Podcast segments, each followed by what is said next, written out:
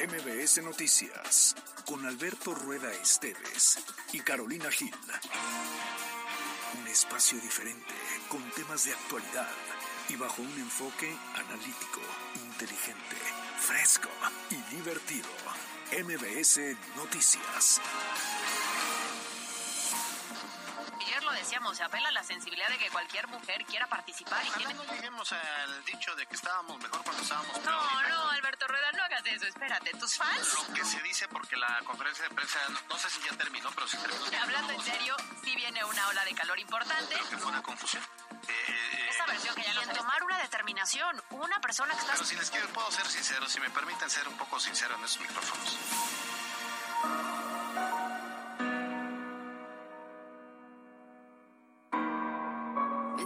Enseñaste que el amor no es una estafa y que cuando es real no se acaba. Intenté que no me veas llorar, que no veas mi fragilidad. Pero las cosas no son siempre como las soñamos. A veces corremos pero no llegamos. Nunca dudes que aquí voy a estar. Háblame que te voy a escuchar. Uh, y aunque la vida me tratara así, voy a ser fuerte solo para ti. Lo único que quiero es tu felicidad y estar contigo. ¿No te gustó? Sí nos gustó. A ver, ¿quién es Alberto Rueda? Despierta. Ah, pues Shakira, pies Es descalzos, Shakira. ¿no? Es la, es la Chucky. Es Shakira, pero es Bueno, la nueva oye, canción. oye, después de la sesión 53 que salga con estas, este, para, ¿es para dormir o qué? No, no es para dormir, es diferente. Este es el amor hacia los hijos. Y el otro el desamor, entonces pega diferente. Pero esta está bonita, romántica, tierna, ¿no? Mm, bueno, Tú querías que siguiera moviendo las caderas. pues es que eh, en época de verano y todo eso, pues sí, pensaba Algo diferente. movido, ¿no? Es que estamos en primavera. Yo creo que O sea, a ver, quiere decir que después de, de echarse el símil de rata de dos pasas, de ratas, rata de dos patas, le entra como la depre y entonces ya como que otra vez está el bajón. es el reflejo de que después de la tempestad viene la calma. Hablando de tempestad de aguacero que va a caer en la tarde. Buenas tardes, por cierto. Qué gusto saludarles. Llegamos por fin a viernes. No sabe cómo estamos esperando este viernes. Pero ¿a qué costo? ¿A qué costo? Es este costo, pero ¿a qué viernes? 12 de mayo, son las 2 con 4 y lo que usted está escuchando, pues ya más o menos. Usted díganos si le gusta o no le gusta, se llama acróstico y es de la Chaki, la Shakira. Sí nos gustó. Sí nos gustó. A ver, es- a ver, Jaciel, ponle un poquito más, vamos a ver. Y aunque la vida me tratara así, voy a ser fuerte solo para ti. Eso suena bonito. Único que quiero es tu felicidad. Para sus Bueno, hijos. sí, es para- Estar está bien. Pues es que ya después del bombardeo que tuvieron durante las últimas cuatro canciones, ya le está pidiendo perdón. Nah, ya les está diciendo que los va a cuidar. La próxima va a ser perdón. Vida de mi vida. Oye, queremos saber su opinión, obviamente a través de nuestras redes sociales, arroba MBS Noticias Fue, arroba Cali-Gil y arroba Alberto Rueda E. Y nuestra línea WhatsApp es 22 25 36 15 35. Recuerde que en Facebook e Instagram nos encuentra como MBS Noticias Puebla. Pues sí, la verdad es que mi rodilla está vibrando. Eso es un indicativo inequívoco de que lloverá. No crean que es porque nos acabamos de asomar al ventanal que tenemos y estamos viendo que está completamente nublado. Eso no es, es la rodilla. Oye, mucho que informar. La verdad es que ya para cerrar esta, esta semana hay muchas noticias. Por lo pronto, pues sí, este, tome en cuenta las condiciones de clima. Y prepárese, Ah, ¿eh? Porque- ¿eh? Y porque ya empieza la temporada ahora sí oficial de lluvias, eh, pasando el 15 de mayo, la mayoría de las precipitaciones ya nos empiezan a pegar también a los poblanos y algunos ciclones que se están pronosticando. ¿eh? Sí, sí, es correcto, así que pues hay que tomarlo en cuenta. Por lo pronto, pues si les parece bien, vámonos con la editorial y luego con los temas de hoy. estar contigo. Una sonrisa tuya es mi debilidad. Querer La editorial con Caro Gil.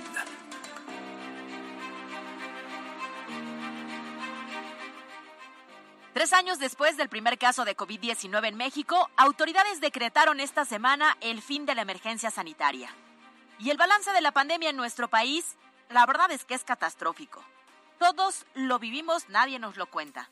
Este virus letal ha dejado alrededor de 334 mil personas muertas, y más de 7 millones de contagios según las cifras oficiales.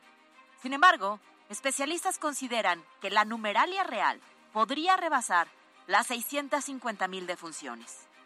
Y es cierto que en todo el mundo todos estuvimos en riesgo de contagio y también de muerte, pero en México mucho más, por la ineficiencia de las autoridades que encabezaron esta supuesta estrategia de contención de la pandemia. Y seamos claros, también tiene nombre y apellido y es Hugo López Gatel, el subsecretario de Promoción de la Salud.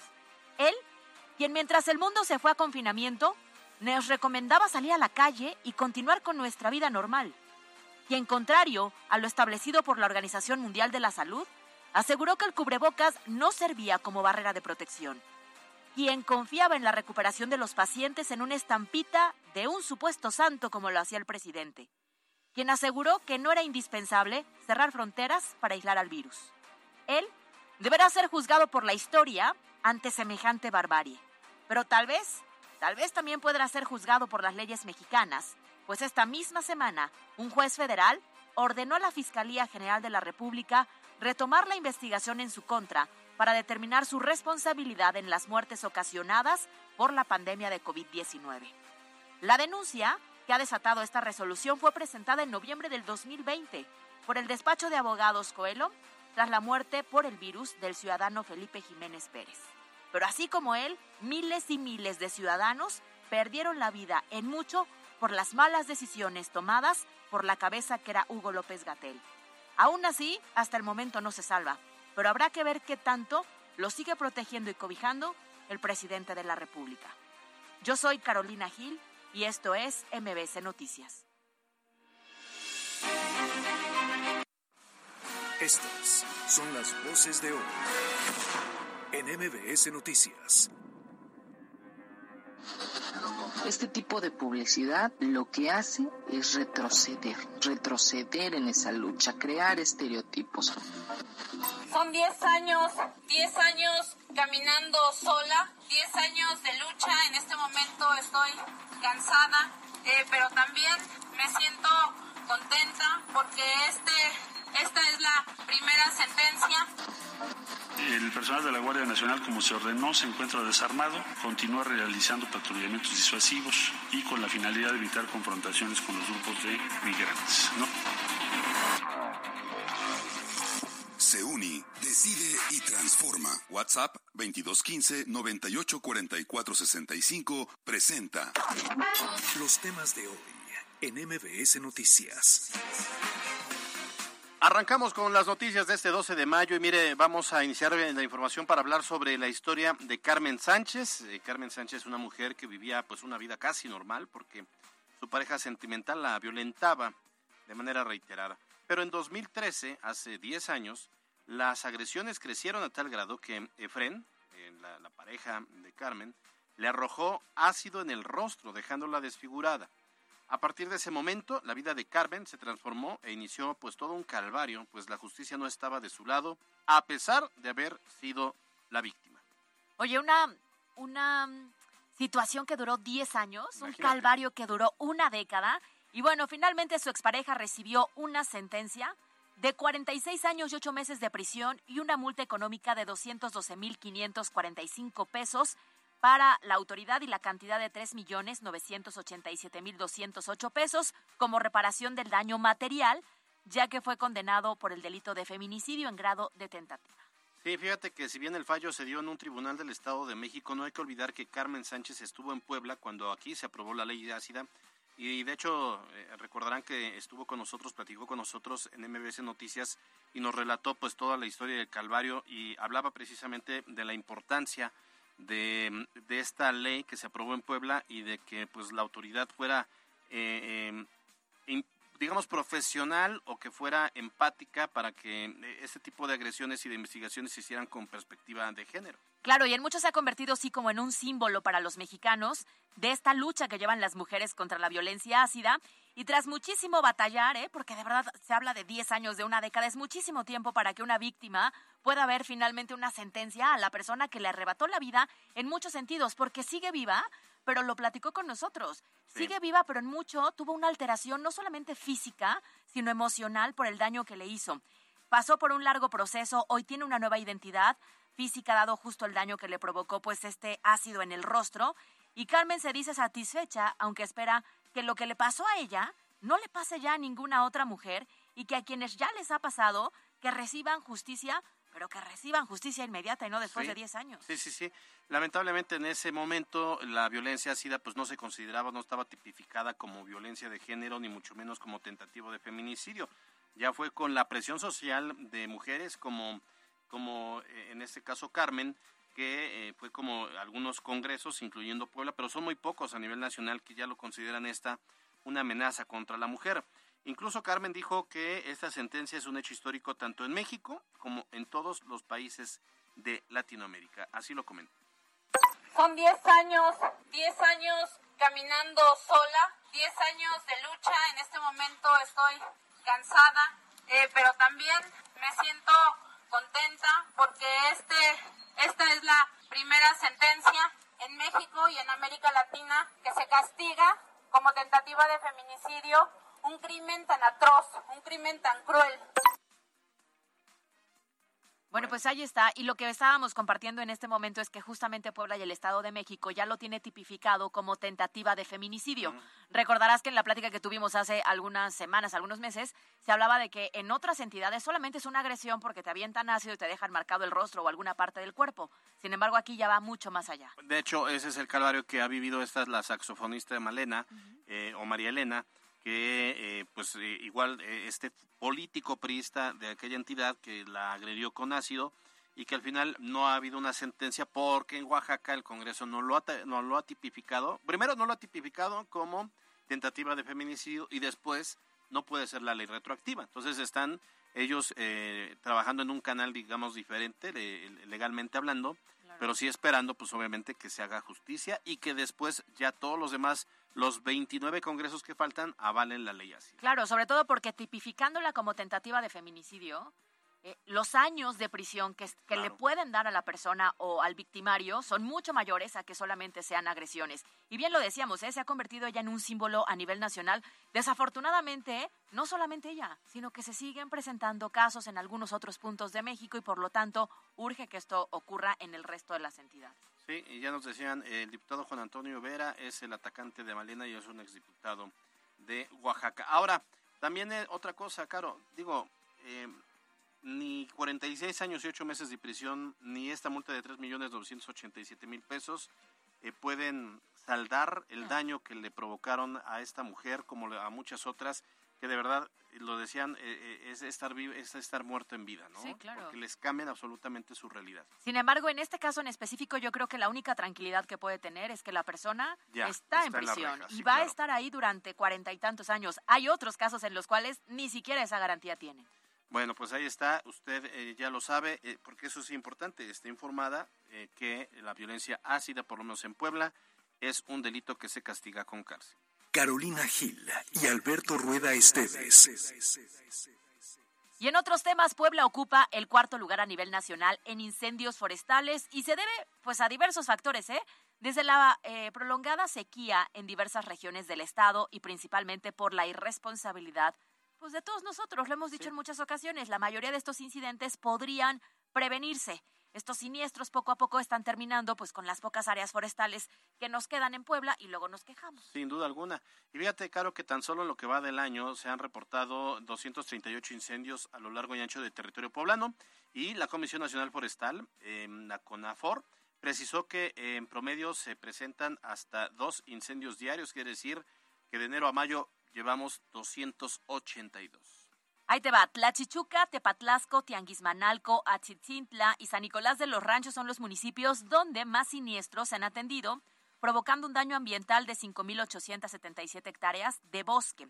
El problema es que las rachas de viento superiores a los 50 kilómetros por hora provoca que las llamas se expandan con rapidez. A ver, ayer sentimos en Puebla y la zona metropolitana el ventarrón que se estaba viviendo. Ahora imagínate en estos puntos donde hay un incendio, pues por supuesto se propaga mucho más rápido. Sí, sí, sí, totalmente de acuerdo. Ahora, cabe señalar que la temporada de incendios forestales pues no ha terminado, eh, por lo que la propia Secretaría de Medio Ambiente llamó a la población a extremar medidas para evitar más incendios forestales eh, ¿Qué hay que hacer? Bueno, pues evitar quemar los residuos, no encender fuego en zonas boscosas ni dejar bolsas plásticas, papel, menos las botellas que hacen el efecto de lupa y que pues ahí se generan los incendios y no fume. Detrás ya está prohibido, pero mm, generalmente el que fuma le vale gorro su vida, pues más le va a valer gorro el medio ambiente y avienta la colilla. las áreas verdes. Bueno, pues a cuidar el planeta. Carolina Gil y Alberto Rueda Esteves. Vamos con otros temas porque recordarás, Caro, que al inicio de esta semana se iniciaron las obras de rehabilitación en diversas calles del centro histórico, calles como la 10, la 12, la 14, la 16, desde el Boulevard 5 de Mayo y hasta el 11 Norte. Y bueno, resulta que los locatarios de específicamente de la 12 Poniente aseguran que las ventas han caído en un 40% debido al cierre de dichas vialidades. Ahora, también hay que tomar en cuenta que, según comentó el gobierno municipal, sí se entablaron reuniones con los comerciantes para explicarles la importancia de estas obras que se estaban realizando y que también se va a trabajar a marchas forzadas con la intención de que concluyan en el tiempo que se estipuló. Em, a ver, es normal, digo, eh, si ahorita llegan a su casa, no me ha pasado a mí, pero he tenido vecinos, me parece que están dando ahí un tema de mantenimiento en la red de drenaje, y pues llegan a hacer esas obras que son necesarias y pues tu carro lo tienes que dejar a una calle o dos calles y tú tienes que entrar caminando. Como parte de lo normal. Digo, eh, hay que entender eso. Eh, como bien decías hace dos días, pues pareciera que a los poblanos nada nos embona, porque si las calles están hechas un despapalle, no, pues es que el gobierno no atiende, está viendo y miren el centro. Bueno, nosotros como, como medios hemos criticado mucho las malas condiciones de las calles en pleno polígono del centro histórico. Entonces, pues sí es normal. Digo, ¿qué solución podríamos encontrar que no fuera así? Pues lo que decíamos, ¿no? La única solución es que ya se están llevando a cabo las obras y que si dijeron de aquí a septiembre se cumplan solamente los plazos. Lo cierto es que pues iba a afectar a algunos negocios y también el paso en algunas viviendas, pero pues está dignificando el área. Pues sí, habrá que aguantar. No sé si estos eh, locatarios estén ahí, este, sean amigos de José Juan Ayala. A ver, si usted es locatario y nos está escuchando y está en esta zona y le está resultando evidentemente una afectación por estas obras que llevan apenas cinco días con hoy, que nos, que nos comparta el comentario a través de las redes. Que nos diga a través del 22 25 36 15 35 y le marcamos directamente y nos platica qué es lo que está pasando y qué cuál es el llamado que le hace al otro municipal. Por cierto, hace cuestión, bueno, hoy, hoy empezaron a retirar las casetas de periódicos de estas calles porque es necesario retirarlas. Ya se les había eh, informado, eh, yo vi ahorita una declaración de una dueña de un local de periódicos y dice, no, pues es que este veníamos negociando y entonces ahorita pues ya nos vinieron a quitarla. pues sí, ya se les había avisado y es normal, si va a venir una dignificación de estas calles, y esas casetas son casetas ya viejas, y ya se había advertido, pues es normal que tengan que también ocurrir. Sí, claro. Eh, eh, el tema es que no se cierre ni el ciudadano ni el gobierno para llegar a un punto medio. Porque finalmente es en beneficio de todos. Pues pareciera que sí. Carolina Gil y Alberto Rueda Esteves. Ahora vamos a temas nacionales porque ya hemos hablado en las últimas semanas mucho sobre el título 42 y los migrantes. Y comencemos por partes. A ver, este título 42 del Código de Estados Unidos se implementó por el entonces presidente Donald Trump y se activó en la pandemia para atender temas de la salud pública, del bienestar social y también de los derechos civiles. Bueno, pues fíjate que em, en aquel momento se permitía la expulsión rápida de migrantes no autorizados y solicitantes de asilo, citando preocupaciones sanitarias, pero pues al considerarse una expulsión y no una deportación normal, pues resulta que los inmigrantes no tenían derecho a presentar un caso para permanecer en Estados Unidos, o sea, algún tipo de justificación ante cualquier juez de inmigración y la mayoría de ellos serán enviados a México en cuestión pues de una hora, ¿eh? No tardaban tanto y los deportaban. Ahora, ¿cuál es el problema? De entrada que Donald Trump ya no gobierna. Y además se suma que la emergencia sanitaria por la pandemia de coronavirus pues ya terminó. Entonces esto genera que también en el sentido del eh, haya una modificación en este título 42, un retiro como tal. Y esta mañana Marcelo Ebrard, eh, el secretario de Relaciones Exteriores, advirtió que México le ha informado ya a Estados Unidos que no podrá admitir y no aceptaría más de mil migrantes por día. En Palacio Nacional, el canciller incluso reconoció que no se cuenta con la capacidad para recibir a más de esta cantidad de migrantes, aunque también dijo que el flujo de de los propios migrantes ha descendido luego de que Estados Unidos, pues ya le decíamos, puso fin ayer el título 42, de acuerdo a lo dicho por Marcelo Ebrard. El personal de la Guardia Nacional, como se ordenó, se encuentra desarmado, continúa realizando patrullamientos disuasivos y con la finalidad de evitar confrontaciones con los grupos de migrantes. No se realizan actividades de ningún otro tipo, su actuación es en todo momento con estricto apego a derechos humanos. Puedo complementarlo con otra información que proviene del INAMI de que hay descenso en los flujos observados en los últimos días. Descenso al día de hoy, tan solo en Tamaulipas, de más de 1.800 personas, si lo comparamos con el día de ayer, hay un descenso. Ahora, hasta el momento no ha habido una crisis por confrontaciones ni situaciones de violencia en la frontera. Y también sobre este tema se pronunciaron los del PAN, ¿no? Y consideraron que la suspensión temporal de 33 estancias migratorias en distintos puntos de la República Mexicana, lo primero que refleja es la incapacidad del gobierno mexicano para garantizar condiciones dignas y seguras para estas personas que se encuentran en un contexto de migración. Ya veremos. A ver, lo cierto es que desde el gobierno de Donald Trump, México ha servido como muro fronterizo. O sea, no hubo un muro creado ni construido, pero sí a través de la Guardia Nacional en la frontera norte, un segundo filtro en, la, en la zona eh, centro-sur y otra, otro tercer filtro en el sur, el sureste mexicano. Sí, claro, Estados Unidos no tuvo que gastar en un muro físico. La realidad es que a la forma en la que lo llevó el presidente terminamos siendo un muro para Estados Unidos. Ahora, cierto, es, eh, eh, es muy rigurosa la medida que está tomando Estados Unidos y tuvo una llamada Donald este, Joe Biden con López Obrador hace dos días y hasta hoy se medio reveló un poco del contenido. Yo creo que al final quedaron en eso, en que vamos a seguir conteniendo al, migrante. Porque, o sea, los vamos a seguir recibiendo, pues, para que no haya, ellos para que no vaya a generar ahí alguna crisis. A ver, si México eh, mantuviera ese, digamos, eh, ese mensaje, ese discurso de que, Estados Unidos y que nuestra soberanía, no sé qué, también podría haber bloqueado el norte del país y haber que regrese Estados Unidos a los migrantes. Digo, lo digo en, el sentido extremo, pues, de las de los cosas. Pero el presidente no se avienta ese tirito y lo sabemos perfectamente. Bueno, desde Palacio claro. Avienta, pero ya cuando le habla al presidente Biden, como que ya no resulta que... No, pues ahí ya se cuadra, ¿no? Desafortunadamente. Y entonces va a venir seguramente un tema migratorio bastante fuerte para nosotros. Ahora, sí, pero eh, ya ante esto México anunció un despliegue de elementos de la Guardia Nacional precisamente en Chiapas. O sea, va a reforzar la presencia de la Guardia Nacional. Ahora, hacía yo una colaboración hace unos días hablando de este tema y decía, lo cierto es que México no tiene ni una estrategia ni una política migratoria, tanto que que ocurrió la tragedia en Ciudad Juárez, Chihuahua, y tanto que el titular del Instituto Nacional de Migración está bajo investigación. Está bajo investigación y sigue siendo el titular. Y entonces imagínate lo que se puede desencadenar ya a partir de este momento. Entonces, pues sí, está un tanto complicado.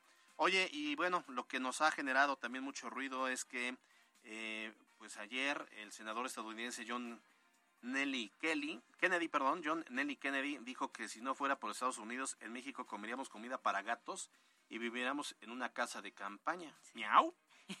Oye, increíble que se avienten este tipo de este tipo de comentarios. Pero aunque esté, a ver, también es cierto que es republicano, ¿no? Sí, no, pero no, o sea. No todos, pero es parte de una línea que tienen algunos o un grupo de republicanos. Desafortunado el tipo de comentario. Y hubo una respuesta, ¿eh? Pero era una respuesta. Sí, es de. ya no somos cuates. Ajá. Este, córtalas. Exacto, exacto. Sácale le, le voy a hacer la ley del hielo. Ajá. Porque ahí te va. Resulta que el canciller mexicano Marcelo Ebrard declaró al senador norteamericno. A ver, ¿cómo le dirías tú? Algo fuerte que le dirías. Imbécil. Mínimo. Por lo menos. Pues no, nada más le dijo persona non grata. Así, persona non grata para este país debido a que estos comentarios él los calificó como de ignorantes y racistas. A ver, el, el, senador no tiene idea de la historia de México, de nuestra identidad, de que somos un país grande. O sea, Estados Unidos sí es una nación poderosa, pues sí, tiene un territorio más amplio, sin duda alguna.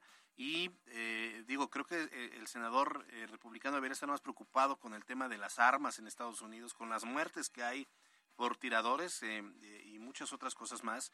En México ciertamente tenemos nuestros propios problemas, pero tanto como para que nos compare de esa forma me parece insultante y esa fue la respuesta del secretario de Relaciones Exteriores. Decirle al senador Kennedy que es un hombre profundamente ignorante. Informo por qué. México es el país de todos los países del mundo que más ha contribuido para impedir que lleguen pastillas de fentanilo a los Estados Unidos. Es un hecho contundente, lo hemos presentado en muchos foros. Eso a México le ha costado o nos han costado vidas de muchas personas, oficiales de diferentes instituciones y de ciudadanas y ciudadanos. Por lo que se ve, no lo sabe. o fingen no saberlo. Desde aquí le decimos lo rechazamos. Y toda la estrategia que están haciendo, que es una estrategia racista y falsa.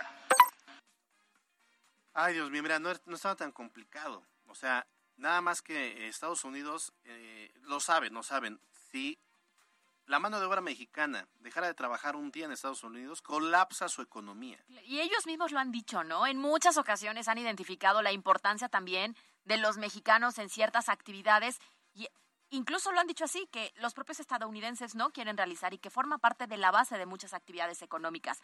Pero sí muy desafortunado lo que dijo, yo no escuché al presidente hacer algún comentario al respecto, porque cuando era oposición e insultaban a México, no, bueno, se indignaba si no había una respuesta dura y a la cabeza. Pero ya cuando nos toca a nosotros, pues entonces ya no pasa nada. No, bueno, pues esto sí es, es demasiado insultante, pero pues bueno, ojalá. Ahora todo tiene que ver porque habló en algún momento que este Ebrar sobre el tema de fentanilo y es que fue una comparecencia de la directora de la DEA y donde este sujeto le dice, la presiona y le dice, oye, pero a ver, este, o sea, lo que quiere él es mandar al ejército de Estados Unidos a que venga a combatir el narcotráfico y los, el, crimen organizado. Esta invasión que se ha hablado ya desde hace algunas semanas y que por supuesto México dijo, no hay manera. No, no hay manera, y, pero bueno, ya de ahí, este, ya desesperado este senador, pues sale con esos argumentos que me parece son como más bien sombrerazos. Que cuando no hay argumentos, entonces se escudan en este tipo de comentarios. Muy bien, pues vámonos a un corte. Se une, decide y transforma. WhatsApp 2215 984465 presentó los temas de hoy en MBS Noticias. El dato del día. Extraído por Gran venta de seminuevos. Ven a Hyundai Cerdán del 2 al 14 de mayo y elige entre nuestra amplia gama de seminuevos. Hyundai Cerdán sobre Boulevard Hermano Cerdán. ¿Sabías que este 12 de mayo se celebra el cumpleaños de Homero Simpson? Fue durante el episodio 16 de la cuarta temporada cuando el padre de la familia amarilla perdió su licencia de conducir. Entonces, se mostró que su fecha de nacimiento es el 12 de mayo de 1956, por lo que este 2023 cumple 67 años.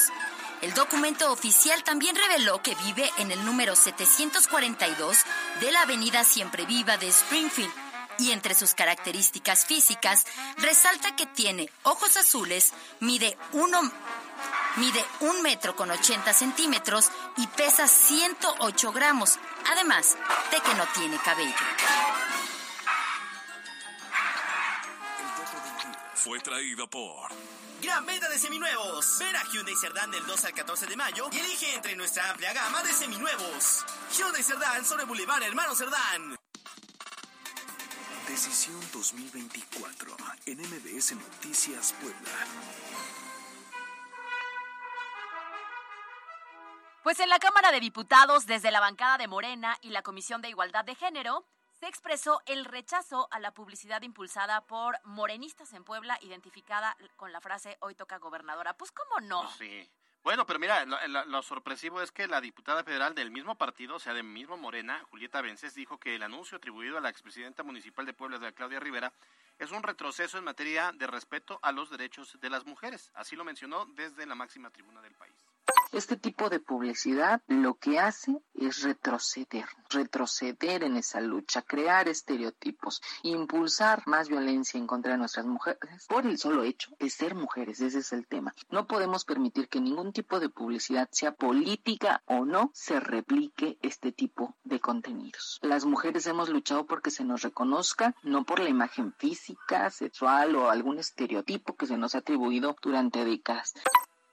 Y sí, pareciera que no lo han entendido, ¿eh? Pues ahí te va porque la integrante de la bancada de Morena en San Lázaro también expresó que los anuncios promocionales que usan la figura femenina como un objeto sexual, pues de entrada son lamentables porque implican un retroceso justamente en la defensa de la integridad y los derechos de las ciudadanas. No, es que imagínate cuántas, cuántas mujeres activistas han luchado por el tema de la igualdad, por el respeto, por eh, dejar atrás este tipo de estereotipos y para que llegue alguien y de esta manera, pues... Eh, ponga en ridículo el tema de la, eh, eh, a, la personificación de la misma mujer. Incluso recordarás que hace algunos años en la publicidad de lo que fuera se retiró justamente las figuras femeninas porque nada más incitaban a un tema sexual y se prohibió que esto ocurriera. Y parece que aquí, pues por ignorancia o con intención y ventaja, lo hacen para llamar la atención. Totalmente. Agregó que en su partido político, en este caso Morena, las mujeres tienen claro que la competencia electoral es una cuestión de derechos y de combate a prácticas arraigadas en la sociedad mexicana como el machismo y el patriarcado,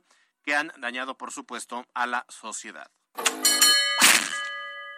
Pues sí, no todas están de acuerdo. Pero bueno, el diputado federal Ignacio Mier Velasco lamentó que la titular de la Secretaría de Medio Ambiente y Recursos Naturales, María Luisa Albores eh, González, decidiera ahora sí ya bajarse de la contienda electoral con miras al 2024 por la gobernatura de la entidad. Dijo que la decisión de la funcionaria López Obradorista no modifica el proceso interno de Morena y también descartó que se haya tratado de una decisión o de una orden directa del presidente López Obrador, ya que dejó en claro pues que él no tiene injerencia en este en esos procesos partidistas. Para, para nada, para nada, no sé dónde sacan eso. También lo que reconoció, según su discurso, es que María Luisa Albores es uno de los mejores cuadros de Morena, ya que como él, es también fundadora del partido y, por cierto, no quiso opinar sobre la campaña Toca Gobernadora que tanta controversia ha generado. O sea, ahí donde está la polémica, ahí, no, queremos. no le entró. Por último, fíjense que el senador Alejandro Armenta llevó 10 pipas de agua a colonias del norte de la ciudad, pues aseguran que desde hace dos meses no tienen suministro de agua. Se comprometió cada semana a llevar 100 litros de agua potable a las colonias que más lo necesitan. También les dio su libro de litio. No, no es cierto, eso ya es una broma nuestra. Pero bueno, los colonos expresaron que carecen del sistema de agua y drenaje. Que bueno, además ese es un problema que, que ocurre en ya por toda la zona metropolitana. ¿eh? Se está agudizando la bronca de la escasez. Eso, y que creo que no se ve una estrategia para controlarlo ni para minimizarlo. ¿eh? Pero bueno, pues ya, este, 10 pipas, no tendremos ahí una necesidad especial. Yo, senador, la verdad es que a mí me hace falta un Xbox. A ver si te lo lleva. Pues anda dadivoso. ¿Por qué será? de su sueldo. Porque, senador. Por amor al pueblo. No más por eso. Entonces te ofrece una pantallita así grande. Ay, no me caería nada mal ahora que estoy. Una este, camioneta puede ser. Pues son necesidades básicas. Pues mira, a mí una sala, ¿eh? Porque estoy buscando muebles para mi departamento. A ver si pues se le pega algo. No. Bueno, oigan, y eh, eh, hoy si les parece bien, si les da la gana, por si no les da la gana, ¿cómo los podrían obligar, verdad? Pero si quieren echarse un clavado a mi columna que se publica en Milenio, eh, sin derecho a réplica, hoy titulé la columna Endemia de aspirantes, porque pues cada tres años, ayer también lo platicábamos en la editorial, pues cada tres años, cada seis años de repente hay este, esta necesidad, esta, digamos, esto que nace del corazón, de la profundo del corazón de los políticos, pues por querer gobernar Puebla. Por ayudar. Por ayudar. Correcto. Sin duda alguna. Y lo cierto es que hemos visto ya diferentes figuras que empiezan a levantar la mano, y lo habíamos comentado también, algunos que quieren y sabemos que no les alcanza, pero a otros perfiles que creo que sí, y a mí también me gusta ver de cierta forma perfiles femeninos. Sin duda alguna. Oye, nada más de rapidísimo. Em, son cuatro los aspirantes, digamos, que han tenido más actividad. Pero Morena, hay una contabilidad más o menos de 20 aspirantes. Morena tiene 12. O sea, entre hombres y mujeres, 12. Em, el PRI tiene uno, que ya, pues, Néstor Camarillo. El PAN tiene tres, el más fuerte es este Eduardo Rivera. El, el, PT tiene a esta Liz, Liz Sánchez. Dicen que es secretaria de Bienestar, dicen, no me consta. Mm. El, partido, el Partido Verde no tiene, este, el PRD, Carlos Martínez Amador. Movimiento Ciudadano, pues el mismo dirigente, él es el no, que hace él dijo que todavía no tiene. ¿eh? Ya dijo que pues sí, él que él, ah, levantó la mano, está contado. Y hay un perfil que es un perfil ciudadano porque eh, por el momento ya no tiene partido. Ella es senadora de la República y se llama Nancy de la Sierra. La tenemos en la línea telefónica de MBS Noticias. ¿Cómo está, senadora? Buenas tardes. Bien, contento de escucharlos y, la verdad me encanta este sarcasmo con el que eh, platican sobre temas políticos porque hace falta ver a la política con mayor seriedad los políticos, pero con menos seriedad quienes están en los medios de comunicación, porque efectivamente, y te saludo, Caro, perdón, buenas tardes Buenas a todo el público igual. Eh, efectivamente sí hay muchas aspiraciones, pero yo creo que debiéramos también hablar de las violaciones a la ley electoral, que muchos quienes aspiran eh, presumen su gran posicionamiento, pues llenan la ciudad de bardas, escriben libros y los promueven, hacen revistas y, las anuncian. Yo nunca he visto que alguien tenga tantos amigos que con el logotipo pinta bardas en zonas federales y no pasa nada. Sí, claro. Eso es lo grave. O sea, lo, lo grave no es si quiero o no o aspiro o no. Lo grave es que digas que sí, pero además ya estés violando la ley electoral porque no estamos ni siquiera en el inicio del periodo del año electoral no estamos en precampañas y la verdad es que yo no creo que ninguno tenga amigos que les pinte barda con un aproximado costo de cinco mil pesos, con su logotipo, con su nombre, por todo el estado, porque no, no es la capital, no, no, no, no. Y tampoco había visto que eh, de un año para otro te vuelvas escritor y ahora promovas un libro que seguramente se ha de vender bueno como pan caliente. Entonces, me encanta lo que ustedes hacen porque yo lo hago todos los días. Y lo hago todos los días en un café, a veces con algunos compañeros políticos, otras veces en mis reuniones con las personas. Al final del día yo creo que lo que tenemos que hacer es ir a hacer conciencia con los ciudadanos y las ciudadanas y decirles, México nos requiere a todos y los grandes, grandes consejos que el presidente López Obrador, que aunque no pertenezca a su partido, es mi presidente, nos guste o no, hay que llevarlos a cabo y es gobernar con el pueblo. Senadora, pero desde ahí... el pueblo y nada sin el pueblo. Pues entonces el pueblo que empiece a trabajar en tomar buenas decisiones. Senadora, pero también desde ahí viene esta este destape anticipado, esta pareciera como que autorización de hacer promoción a ciertas corcholatas y que desafortunadamente se ve el reflejo muy similar en Puebla, ¿no? Desde el presidente de la República. No, y lo peor es que deja que, que el presidente violenta la ley todas las mañanas, violenta eh, los eh, diferentes poderes todos los días insulta a los ministros, insulta a las y los senadores que no opinamos como él, se victimiza constantemente y en Puebla yo lo único que sí veo es un gobierno respetuoso, eso sí te lo quiero decir. No sé qué pasaría si todavía gobernara Barbosa, pero las, eh, los primeros meses que iniciaron sus precampañas, sobre todo los candidatos de Morena, pues veíamos eh, mucho del añalamiento por parte del gobernador. Y aquí no, aquí veo un, un, un gobernador que ni para bien ni para mal, ¿no? O sea, no anda promoviendo a nadie, pero tampoco eh, se andan metiendo en, problemas, porque eso es lo único que están ocasionando quienes hoy el presidente de México habla de las corcholatas, que como tú sabes, las corcholatas son para tirarse a la basura. Sí, claro. ni siquiera se reciclan. Oye, o sea, eso es lo que tenemos que entender, que tenemos que hacer gobiernos de coalición, que tenemos que hacer gobiernos plurales, que tenemos que presentar perfiles. Una sola persona o un solo hombre no va a cambiar la realidad ni de México, ni de Puebla, ni de ningún municipio ni en el país. Claro, estamos platicando con la senadora Nancy de la Sierra. Oye, senadora, a ver una pregunta. Tú llegaste al Senado por el PT y por el movimiento, el movimiento Juntos Haremos Historia en el 2018. ¿En qué momento eh, tú... Eh, tú, dices, a ver, ya no, ya no comulgo con esos principios, ya no comulgo con los valores, ¿y en qué momento tú decides hacer a un lado al movimiento de la 4T e irte por la vía independiente? Mira, te quiero primero decir, yo recibí una invitación del Partido del Trabajo. Cuando yo platiqué con el Partido del Trabajo, me invitaron a participar en una encuesta.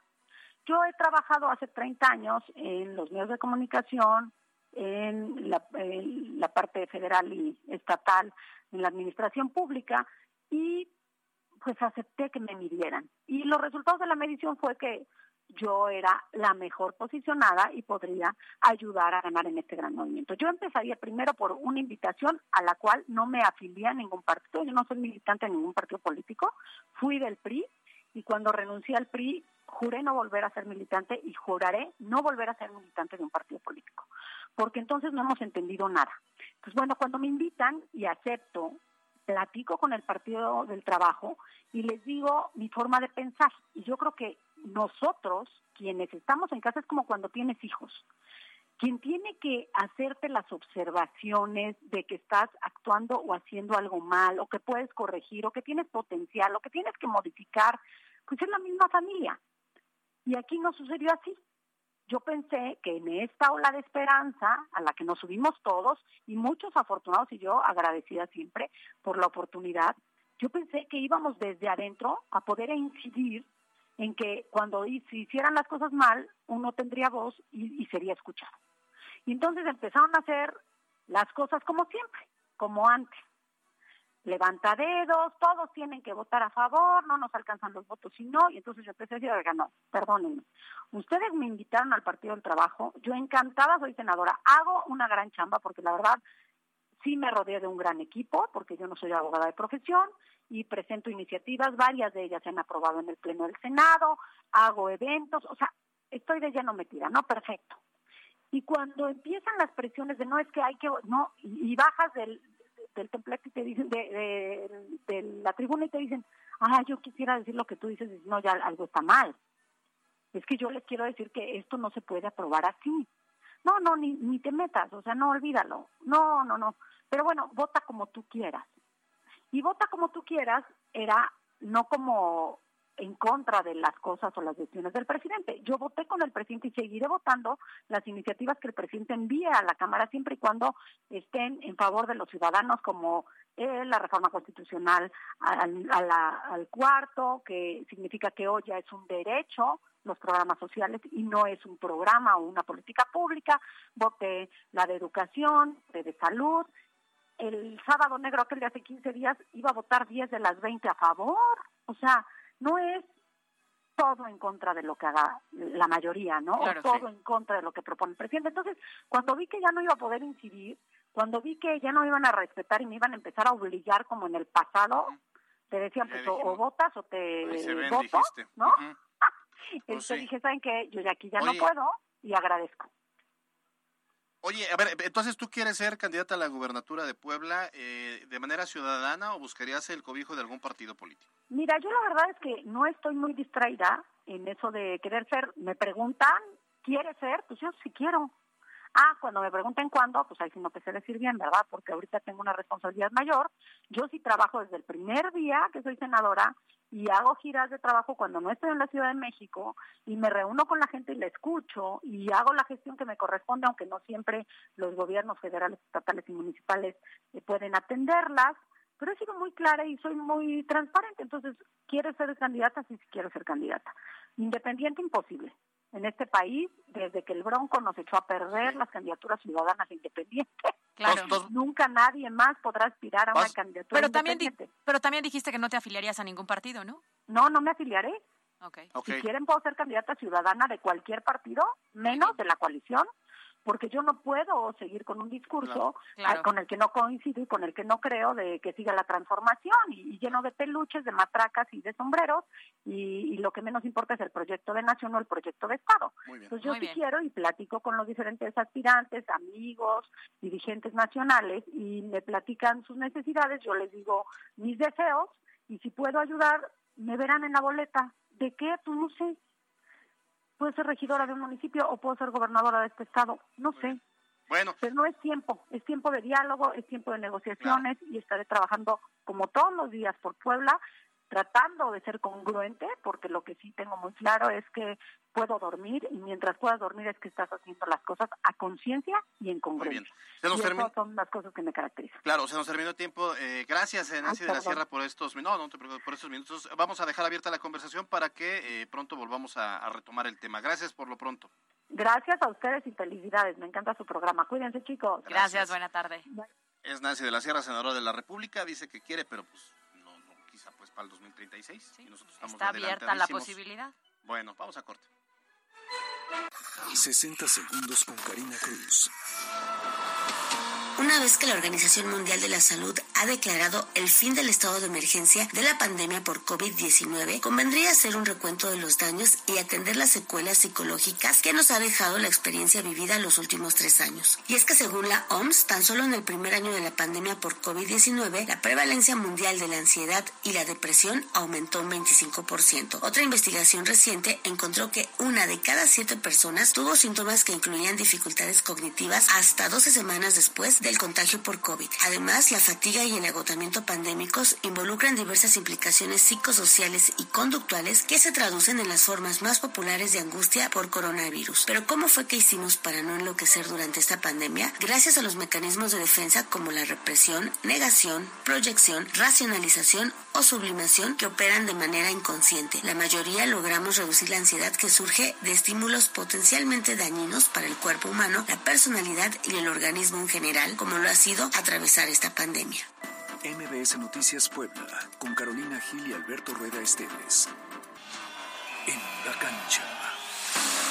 Mercedes Tropi inicia su gira 2023 en Puebla como su estado elegido para el aniversario 20. Se trata del torneo de golf amateur más famoso del país con una participación total de 80 deportistas en distintas categorías y sorpresivamente el participante Jair Bonilla logró un hole in one con lo que automáticamente se coronó como el ganador de Mercedes Tropi y una sub GLC 2023. Comentó al respecto Elías Huerta, gerente general de Mercedes. Que en 20 años es la segunda vez que lo ganan. Sí, claro. La verdad es que un golpe de suerte, no, no, todos, no todos lo tenemos, ¿no? Los que en algún momento hemos jugado un poquito de golf, sabemos lo, lo difícil que es, ¿no? Que pues, no, o sea, no llegas y dices, a ver, le voy a pegar para meterla. Sí, vas obviamente con esa intención, pero bueno, son muchos ingredientes, mucha suerte, también mucha práctica, mucho, mucha constancia en este deporte para poder intentarlo, ¿no? En más de la información deportiva local, a las 19 horas arranca trepidante serie en el Parque de los Hermanos Cerdán, cuando los Pericos de Puebla reciban a los Diablos Rojos de México, en donde históricamente los pingos han sido superiores a los poblanos. Sin embargo, ambas novenas llegan en igualdad de circunstancias, luego de un irregular arranque de campaña por parte de ambos, por lo que ahora buscarán cambiar el curso de la historia. Para MBS Noticias, Miriam Lozano. Con peras y manzanas. Mire, fíjense que ya son eh, cuatro para las tres y está en el estudio de MBC Noticias Alejandro Bautista. A él lo descubrimos en una, eh, bueno, sus redes sociales y en YouTube porque explica los temas fiscales de una manera tan sencilla que pues quisimos traerlo al estudio y si bien ya se nos fue el tiempo, eh, vamos a, saludarlo, a conocer un poco por qué es que tenemos que pagar impuestos en México y usted empiece a sacar toda la lista de preguntas porque la siguiente semana lo vamos a tener ya de manera reiterada para que vaya resolviendo todas esas dudas que tenemos en torno al SAT. ¿Cómo estás, contador? Buenas tardes. Buenas tardes, un gusto estar aquí. ¿eh? Al contrario, un gusto que estés con nosotros y además lo platicábamos antes de entrar a la entrevista en un tema que a todos nos parece muy complicado, muy engorroso, que muchos de los mexicanos no entendemos, ni siquiera nos lo enseñaron en la escuela y lidiamos todos los días con eso. Incluso yo decía, es que es muy alto el tipo de impuestos que nosotros pagamos y tú me dices al contrario. Sí, realmente es un tema de desconocimiento, muchas veces hasta de tabú en México, porque es algo que no nos gusta de entrada pagar algo por lo que no estamos viendo, ¿no? Pero realmente es un hecho tangible que tan solo por el hecho de ser mexicanos tenemos que contribuir al gasto público. Eso está en la Constitución Tú naces en México, tienes que contribuir al gasto público. Esa es una obligación que ya tenemos por mexicanos. Incluso si no somos mexicanos y residimos en México y tenemos una fuente de ingresos en México, tendríamos que pagar. Pero entonces, ¿cuál es nuestro principal problema? No el pago de los impuestos, porque entonces no es tan alto, sino ya cuando lo tenemos que cuadrar con las deducciones y que nos confunde todo y entonces terminamos perdiendo y pagando más en lugar de ganando. Claro, el SAT realmente se llena de ciertas trampillas que hace para que nosotros siempre tengamos una base de dónde pagar impuestos. Entonces el SAT siempre va a buscar pues algunas formas de que tú tengas una utilidad fiscal, porque es una utilidad fiscal. A lo mejor en tu negocio ese mes no tuviste utilidad, pero para el SAT si es una utilidad fiscal debe de pagar un impuesto. Entonces el SAT siempre va a estar buscando esas maneras para que haya un impuesto a pagar, sí o sí. ¿Qué tendríamos que hacer los mexicanos para entender un poco más de este tema o para perderle el miedo a acercarnos a los impuestos, las deducciones y el SAT? De entrada, conocer las obligaciones que tenemos tanto como mexicanos y como contribuyentes. Ese es el primer paso. De ahí, identificar, por ejemplo, en qué régimen estamos dados de alta y por qué contribuimos. Exactamente, muchas veces nos dieron de alta en una empresa, luego abrimos un negocio y nunca supimos realmente cómo pagar nuestro impuesto hasta que nos dice el contador, ¿sabes qué? Es tanto de impuesto. Entonces lo más importante es conocer acerca de nuestra forma de pagar impuestos. Cada quien tiene, por así decirlo, un orden en dónde pagar el impuesto. Ya sea, por ejemplo, un empresario, un trabajador, un profesionista independiente, un abogado.